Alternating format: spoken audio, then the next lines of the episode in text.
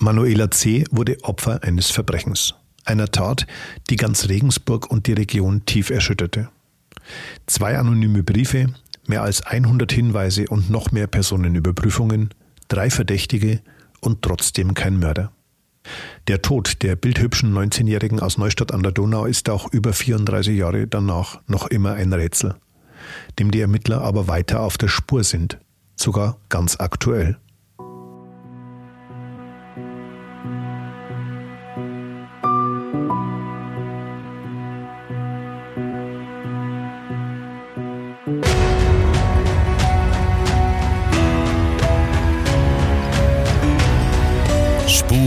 Des Todes. Verbrechen in Ostbayern. Der True Crime Podcast der Mittelbayerischen Zeitung.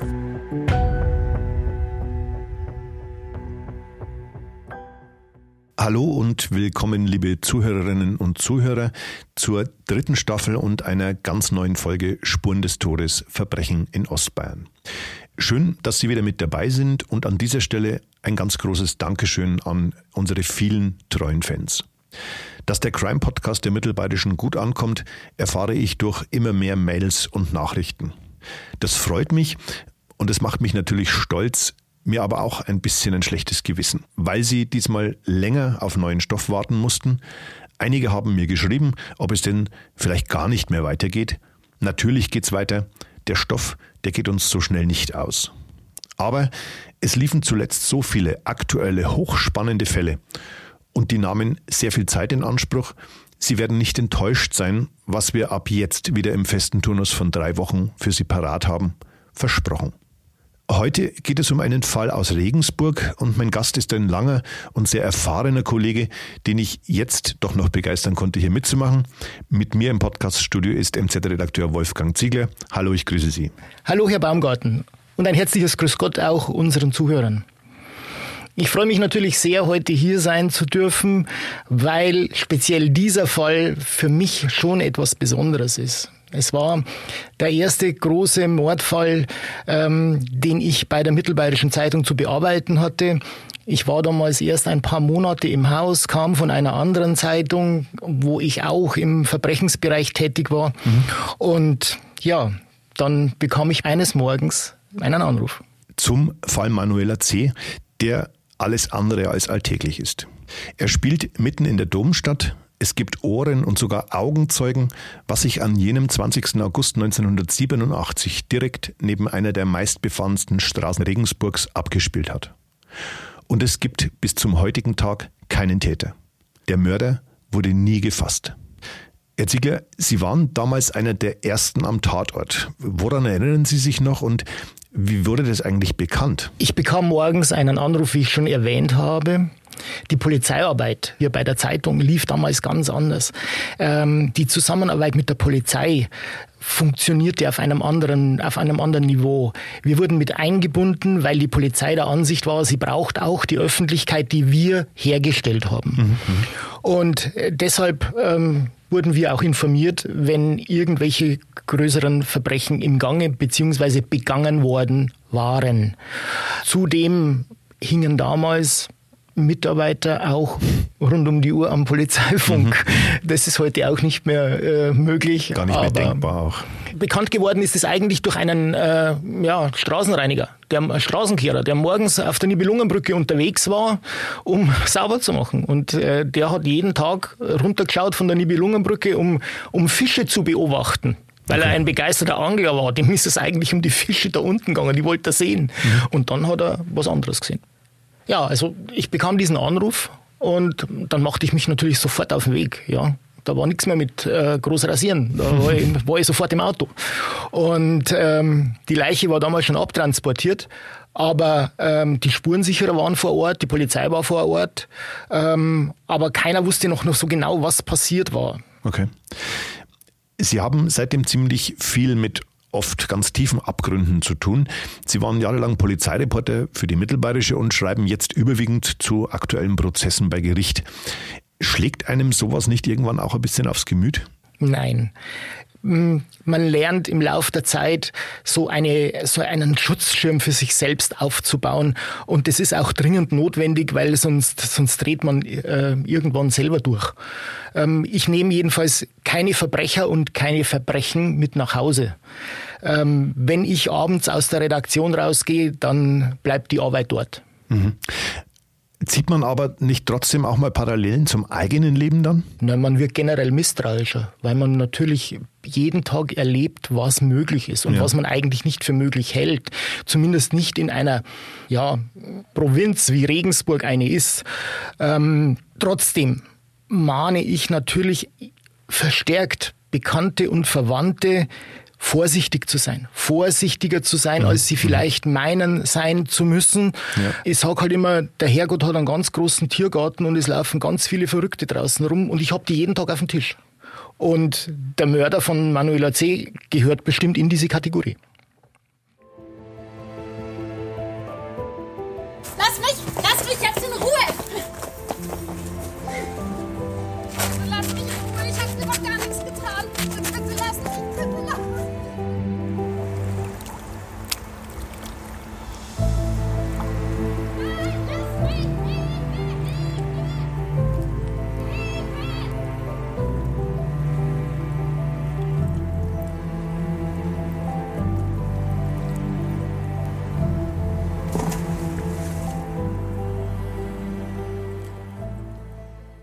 Es ist gegen 7 Uhr morgens, als Bernhard R. auf seiner Tour am Nordpfeiler der Nibelungenbrücke vorbeikommt.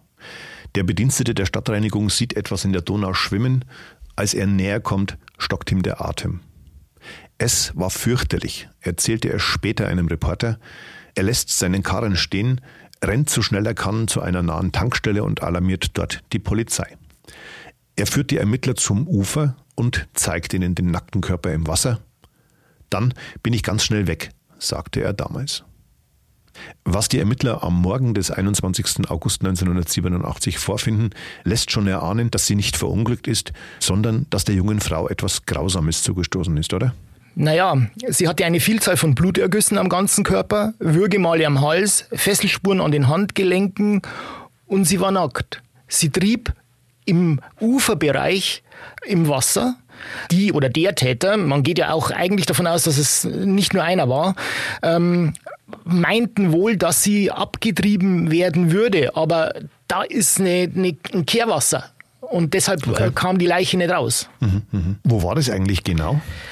Auf der Nordseite der Nübelungenbrücke, schräg gegenüber vom Donau-Einkaufszentrum, da gibt es einen einen westlichen Fußgängerabgang in Richtung Holzgartenstraße. So da Treppe, kommt man, ich, ne? Eine Treppe ist es.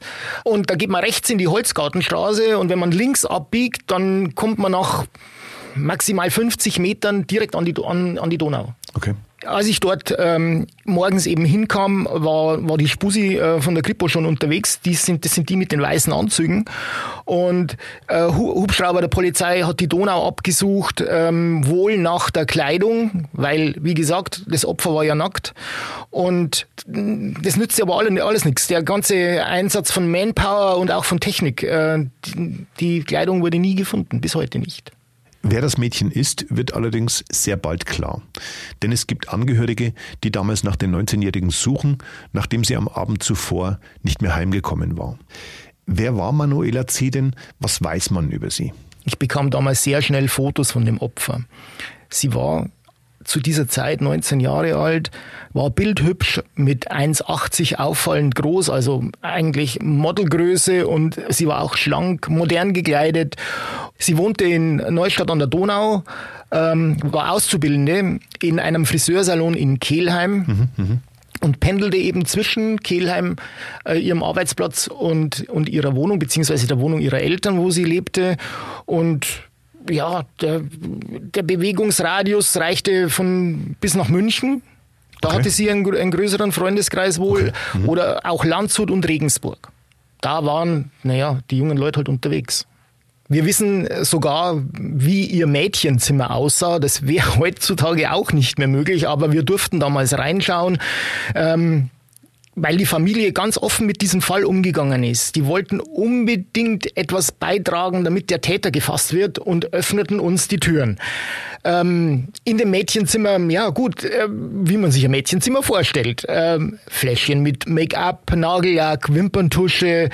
Ähm, sie las ein Buch über Körpersprache vom israelischen Pantomimen Sami Molcho, ähm, um zu lernen, wie man sich richtig bewegt. Also man sieht schon, dass sie ganz viel Wert auch auf sich selbst, auf ihren Körper, auf ihr Äußeres legte. Auf ihre Wirkung auch. Natürlich. Und wie gesagt, sie war bildhübsch ähm, von der Größe und von der Figur her und auch mit ihren langen blonden Haaren. Ähm, die hätte jederzeit auf dem Laufsteg gepasst. Und Manuela C. war auch ein liebenswürdiges Mädchen. Was weiß man denn vom Tag ihres Verschwindens? Wo war sie da unterwegs und wie kam sie eigentlich von Neustadt in Niederbayern nach Regensburg? Sie hatte tagsüber gearbeitet. Ähm, ich hatte damals geschrieben, für Manuela C. war es ein ganz normaler Tag. Sie hat tagsüber gearbeitet, ist nach dem äh, nach Feierabend mit dem Bus nach Hause gefahren, ist dort aber schon ganz bald von drei Freunden mit dem Auto abgeholt worden, weil man gemeinsam nach Regensburg fahren wollte, um zu bummeln, um ein Eis zu essen, in der Stadt zu sein. Wir wissen sogar, was ihre letzten Worte waren. Wir fahren nach Regensburg zum Eisessen. Tschüss. Und sie wollte nicht allzu spät heimkommen, weil sie am nächsten Tag wieder arbeiten musste. Ein Versprechen, das die 19-Jährige nicht erfüllen sollte. Am Freitagnachmittag erfuhren die Eltern, dass ihre Tochter nie mehr nach Hause kommen wird. Und die drei jungen Männer, die mit ihr unterwegs waren, geraten ins Visier der Ermittler, nicht wahr? Eigentlich nicht alle drei, denn das Quartett hatte sich in Regensburg irgendwie aus den Augen verloren. Nur einer ihrer Freunde war zuletzt noch bei ihr. Und der gehörte für die Kripo natürlich zum Kreis der Verdächtigen. Er hatte sich aber auch merkwürdig verhalten, zumindest auf den ersten Blick. Er hatte Manuela mitten in der Nacht auf der Nibelungenbrücke aus seinem Auto aussteigen lassen, um etwas zu erledigen. Okay. Dieses, das sagte damals zumindest die Kripo. Wir wussten dann schon bald, was das war, was er zu erledigen hatte. Er fuhr nämlich tatsächlich zu seiner Freundin, mit der er eigentlich verabredet war, Oh, okay. um, ihr zu, um ihr abzusagen.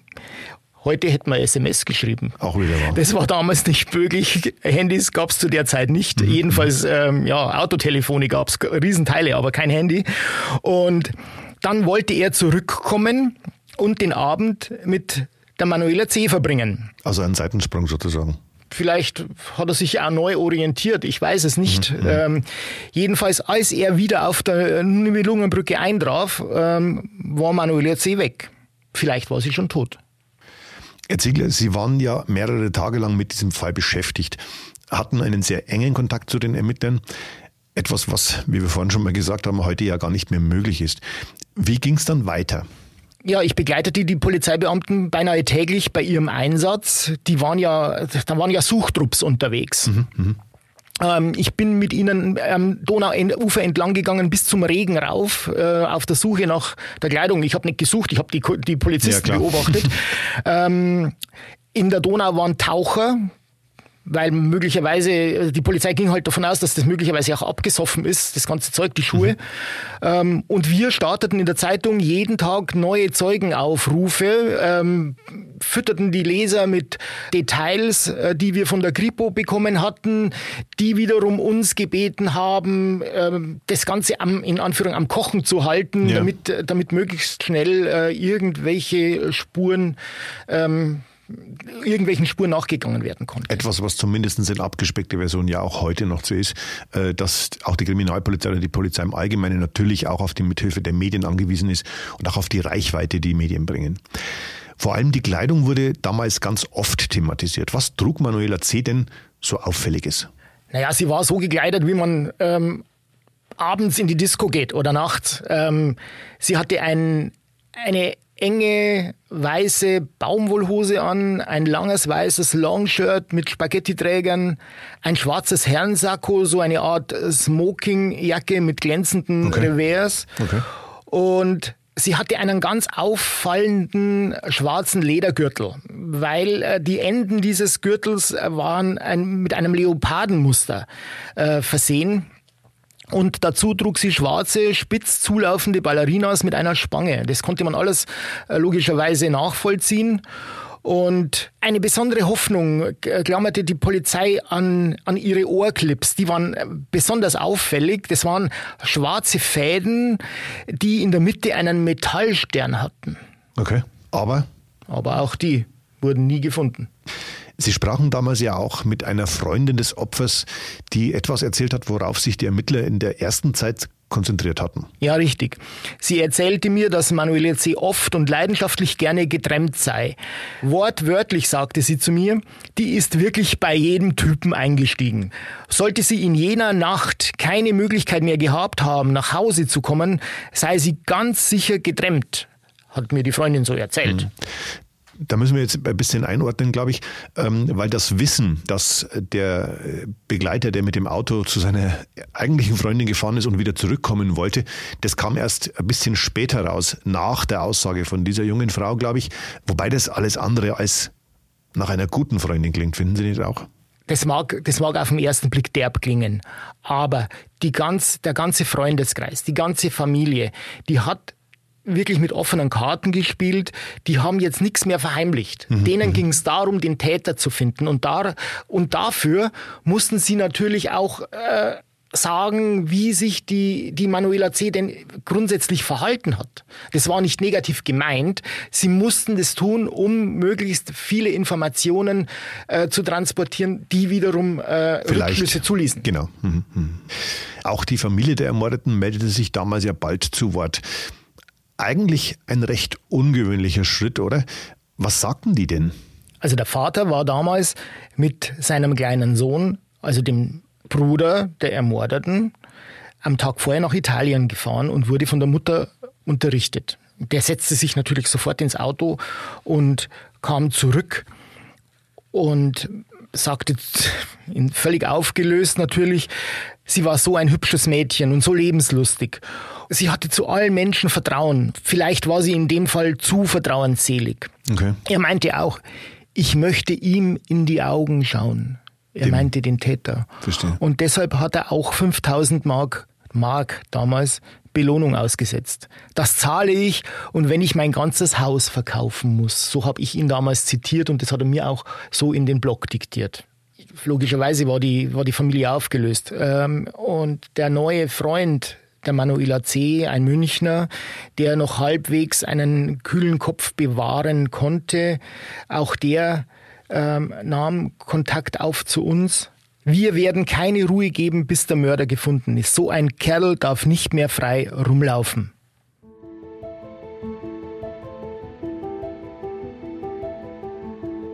Den Abend ihres Todes konnten die Ermittler bald rekonstruieren. Manuela C. traf in der Landshuter Straße vermutlich auf ihren Mörder. Gegen 23.15 Uhr hatte einer der drei, mit denen sie unterwegs war, sie an der Bushaltestelle Nordgaustraße, Höhe Holzgartenstraße abgesetzt, um eine Freundin in der Innenstadt abzuholen und nach Hause zu fahren, ehe er mit Manuela C. den Abend weiter verbringen wollte. Er kam zu spät zurück. Zwischen 23.30 Uhr und 45 Uhr zerrt ein unbekannter Mann das Mädchen die Treppe gegenüber dem Donaueinkaufszentrum hinunter und prügelt hart auf sie ein.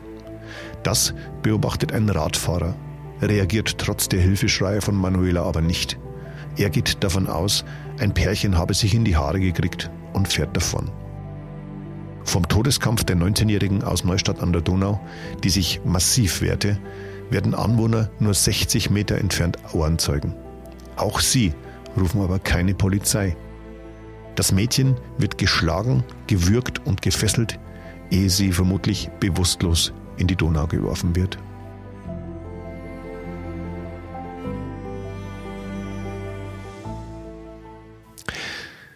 Die Rechtsmediziner finden eine Vielzahl von Spuren am geschundenen Körper des jungen Mädchens. Wir hatten das vorhin schon mal grob angedeutet. Ja, bei der Obduktion äh, in der Rechtsmedizin äh, wurden vor allen Dingen auch abgebrochene Fingernägel festgestellt. Das war natürlich durch die, durch die Abwehr des Täters und deshalb suchte die Polizei im Anschluss auch nach Männern mit frischen Kratz- und Bissspuren. Okay. Aber auch da verlief die Suche ergebnislos. Der Mörder könnte ein Regensburger sein, sagten die Ermittler damals zunächst. Warum das? Ja, die Vermutung lag nahe, weil Auswärtige zum einen in der Regel weder den äh, Fußgängerabgang an der Nibelungenbrücke kennen, äh, noch die Nähe zur Donau. Außerdem wurde im Zuge der Ermittlungen bekannt, dass wohl ein damals jüngerer Mann im Bereich der Nibelungenbrücke mehrfach gegenüber Frauen übergriffig geworden war. Die Beschreibung des Mannes war allerdings für eine gezielte Fahndung zu willkürlich. Davon gab es jede Menge, auf die diese Beschreibung passte. Okay, verstehe. Wie sah der aus? Er soll äh, um die 30 Jahre alt gewesen sein, 1,80 groß, schlank, dunkel gelockte Haare und war jedenfalls bei einem dieser Übergriffe mit einem äh, Parker begleitet. Er soll eine kleine Warze gehabt haben oder eine punktähnliche Tätowierung unterhalb eines Auges. Zeitweise bei einem weiteren Übergriff trug er einen dunklen Kinnbart, ähnlich einem Vollbart. Aber mei, der ist gleich wieder abrasiert. Hm, klar. Zehn Wochen später, im November 1987, gibt es dann eine erste ganz heiße Spur. Nach einem ähnlich brutalen Vorfall, der sich in Deckendorf abgespielt hat, oder? Natürlich wurde damals viel spekuliert, wie immer bei ungeklärten Verbrechen und erst recht, wenn die Polizei keine heiße Spur hat.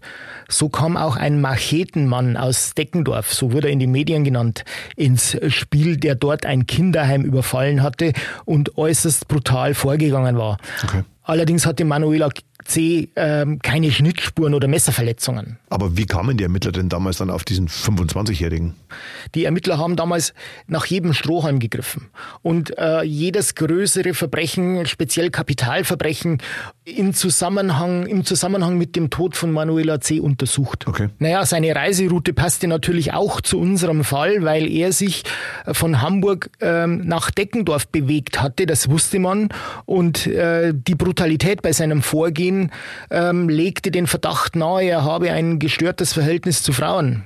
Ähm, außerdem mhm. die Beschreibung, die man äh, in Regensburg von dem mutmaßlichen Täter hatte, passte irgendwie auch auf den Machetenmann. Aber der saß damals in Auslieferungshaft in Österreich und konnte erst später vernommen werden. Es war ein ehemaliger Fremdenlegionär. Aber auch der Verdacht hat sich am Ende nämlich nicht bestätigt, glaube ich. Der ist auch nichts rausgekommen. Also der kam dann auch, wurde ausgeschieden als Tatverdächtiger. Mhm. Im Januar 1988 kommt dann nochmals Fahrt in die Ermittlungen in diesem Fall. Eine 24-Jährige meldete nämlich nach zehn Monaten eine Vergewaltigung und kann ihren Peiniger sogar benennen. Was waren da die Hintergründe und welche Bezüge gab es da? Ja, sie war im, sie war im März äh, 87, also fünf Monate vor dem, von dem, vor dem Mord an äh, Manuela C. in Kumpfmühl, also doch etwas weiter entfernt von der Nibelungenbrücke, zum Opfer einer Vergewaltigung geworden. Sie hatte dem Mann, äh, dem Täter, freiwillig ge geöffnet. Der war wohl mit Bekannten von ihr unterwegs. Sie kannte ihn halbwegs und hat sich nichts gedacht. Und in, in der Wohnung ist er dann sofort über sie hergefallen, hat sie gefesselt das war eine Parallele und vergewaltigt. Sie hatte damals nicht die Polizei gerufen, hat es dann aber gemacht, als die Ermittler im Fall Manuela 10 nicht weiterkamen. Und ähm, ja, die, die Kripo vermutete damals, dass der Mann auch für den Tod des Mädels an der Nibelungenbrücke verantwortlich sein könnte. Äh, und sie äh, identifizierten auch einen Mann, der als Arbeiter bei einer auswärtigen Fassadenbaufirma tätig war, nur ab und zu in Regensburg unterwegs äh, gewesen ist und möglicherweise aus Schwaben stammen sollte. Ähm, aber auch da verlief die Spur im Nichts. Also auch der zweite Ansatzpunkt eine Sackgasse. Wie ging es denn dann weiter? Es war das, äh, was äh, immer passiert, wenn äh, Mordfälle oder Kriminalfälle nicht gelöst werden können von der Polizei. Sie verschwinden auch aus dem Bewusstsein und aus den Medien. Mhm. Wir haben dann immer wieder mal nachgehakt, nachgefragt bei mhm. der Kripo, äh, auch darüber berichtet, dass es eben wieder oder immer noch keine Nichts heiße Spur gibt. Ja. Äh, aber dann äh, verläuft sich das Thema irgendwann im Sand. Wobei es trotzdem relativ viele Spuren und auch Hinweise gab, wenn ich mich recht entsinne. Ja, es gab ähm, mehr als 100 Spuren und denen ist die Kripo auch nachgegangen, logischerweise, aber jede einzelne Spur war irgendwann kalt. Der Durchbruch fehlte halt einfach. Wir haben den Fall dann auch in unserer Serie Ungeklärte Morde wieder aufgegriffen, ähm, aber auch da kam nicht viel. 2014 widmete sich die Mittelbayerische dem Fall dann erneut im Rahmen einer weiteren Serie. Denn der Cold Case war 2011 erst neu geprüft worden und es gibt ein Asservat, das die Kripo gefunden hatte. Einer der Ohrclips, die Manuela C. damals trug, mit den schwarzen Fransen und einem silberfarbenen Stern. Doch auch daran finden sich nach der damals neuesten DNA-Untersuchungstechnik nur eine Mischspur. Etwas machte diesen Bericht aber dennoch besonders, denn es ging ein anonymer Brief ein bei der Mittelbayerischen. Ihr Artikel in der MZ vom 16. August 2014, Tod unter der Nibelungenbrücke. Sehr geehrter Herr Saurer, sehr geehrte Frau Stöcker-Gietl, an diese Tragödie erinnere ich mich noch sehr gut. Auf Ihren Artikel habe ich jahrelang gewartet. Nach langem Zögern habe ich mich entschlossen, Ihnen diese Zeilen zu übermitteln. Es erschließt sich mir nicht, dass über die Presse mitgeteilt wird, dass es keine verwertbaren DNA-Spuren gibt und nur noch eine Lebensbeichte weiterhelfen kann. Ein beruhigendes Gefühl für den Täter, der diesen Artikel gelesen hat. Und dem Kommissar Zufall, wie Sie es so schön schreiben, eine Chance zu geben, ist es sehr angebracht, im Zusammenhang mit dem Geschehen der Polizei bzw. der Staatsanwaltschaft den Hinweis zu geben, sich des Herrn anzunehmen, der anlässlich ihres Artikel in der MZ vom 12. August 2014 Seite im Bild, erster von links, zufällig abgelegt ist. Dieser Hinweis ist nicht aus der Luft gegriffen. Der landete bei unserem, bei unserem Chefredakteur und bei einer Kollegin, die äh, ebenfalls über den Fall berichtet hatte ähm, und ging zurück auf die Berichterstattung einer Vereinsversammlung, bei der es zu Neuwahlen gekommen war. Mhm, und mhm da war dieses übliche Foto im Blatt, wo äh, erste Vorsitzende, zweite Vorsitzende, Schriftführer nebeneinander stehen und ich glaube, es waren ungefähr zehn Personen abgebildet und der anonyme Schreiber, oder die Schreiberin, wir wissen es ja Oder nicht. die Schreiberin gab auch einen ganz konkreten Hinweis auf eine dieser abgebildeten Personen. Ähm, das gaben wir logischerweise der Kripo weiter, die äh, dem auch nachging. Aber auch das war natürlich, und das hatten wir aber schon erwartet, eher eine Verleumdungsgeschichte als Realität. Die Staatsanwaltschaft teilte damals mit, dass es, Zitat, haltlose Anschuldigungen seien und der Mann in keiner Verbindung zu dem brutalen Mord an Manuela C. steht.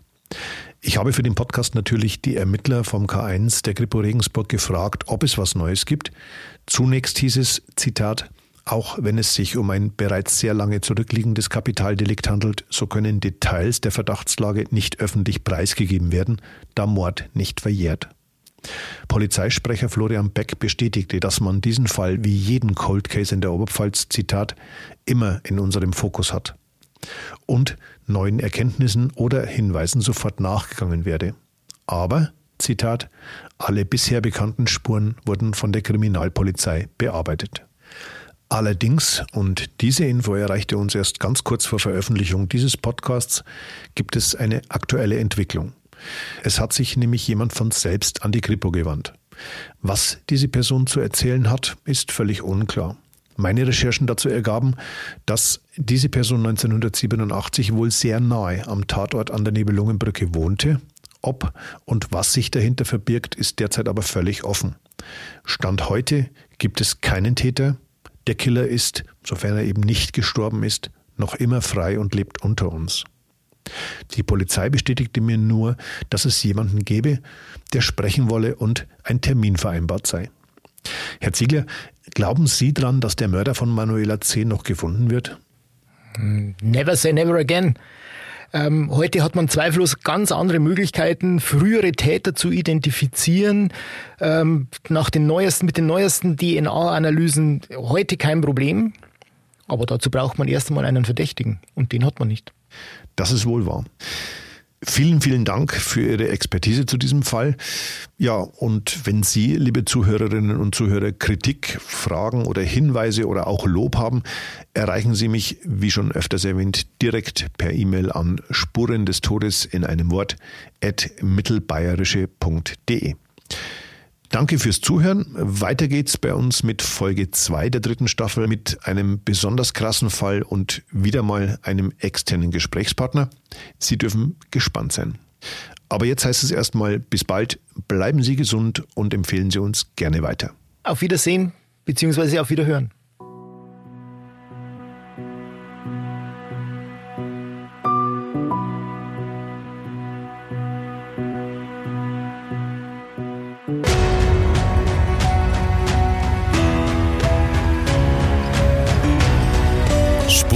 Des Todes. Verbrechen in Ostbayern.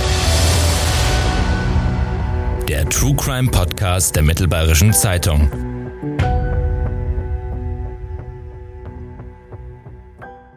Dieser Podcast ist eine Produktion von Mittelbayerische Das Medienhaus. Konzeption und Redaktion André Baumgarten.